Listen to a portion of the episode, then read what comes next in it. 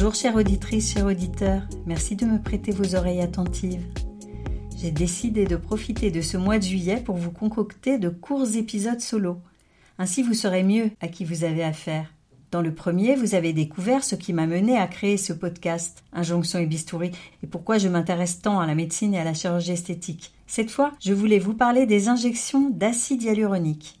J'en fais de manière parcimonieuse depuis un peu plus de trois ans. Alors oui, j'aurais pu en faire bien avant. On me l'a d'ailleurs parfois proposé, mais j'ai toujours décliné. Je me disais que j'irais me faire injecter quand je serais prête. Quand le premier gel à base d'acide hyaluronique a été lancé en France, en 1996, j'avais 36 ans.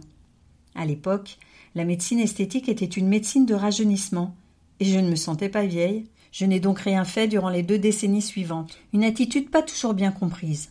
Puisque j'écrivais sur le sujet, pourquoi ne pas tester? Il m'est arrivé de répondre Mais vous imaginez la tête que j'aurais si j'avais programmé toutes les interventions esthétiques décrites dans mes articles? Il s'agit de médecine et de chirurgie, je vous rappelle. Bien sûr, c'est intéressant de partager son propre ressenti. Mais quand on est journaliste et qu'on ne l'a pas fait, on tend son micro à celles et ceux qui ont expérimenté. On recueille leurs témoignages, comme je le fais désormais dans ce podcast. Mais j'ai dit que je vous parlais un peu de moi. Donc, je n'ai jamais recouru aux injections d'acide hyaluronique dans un souci de prévention. Primo parce qu'à l'époque on y recourait d'abord pour combler des rides. Quand la prévention s'est imposée comme le nouveau Graal pour conserver un visage jeune, j'avais dépassé l'âge de faire pour prévenir et atteint celui de faire pour corriger. Ce qui m'a toujours gêné Mes sillons nasogéniens.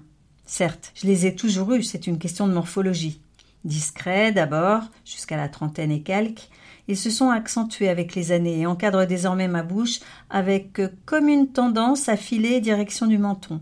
La principale raison de cette échappée freestyle, la fonte de la graisse profonde au niveau des pommettes et des joues, combinée à la gravité bien sûr.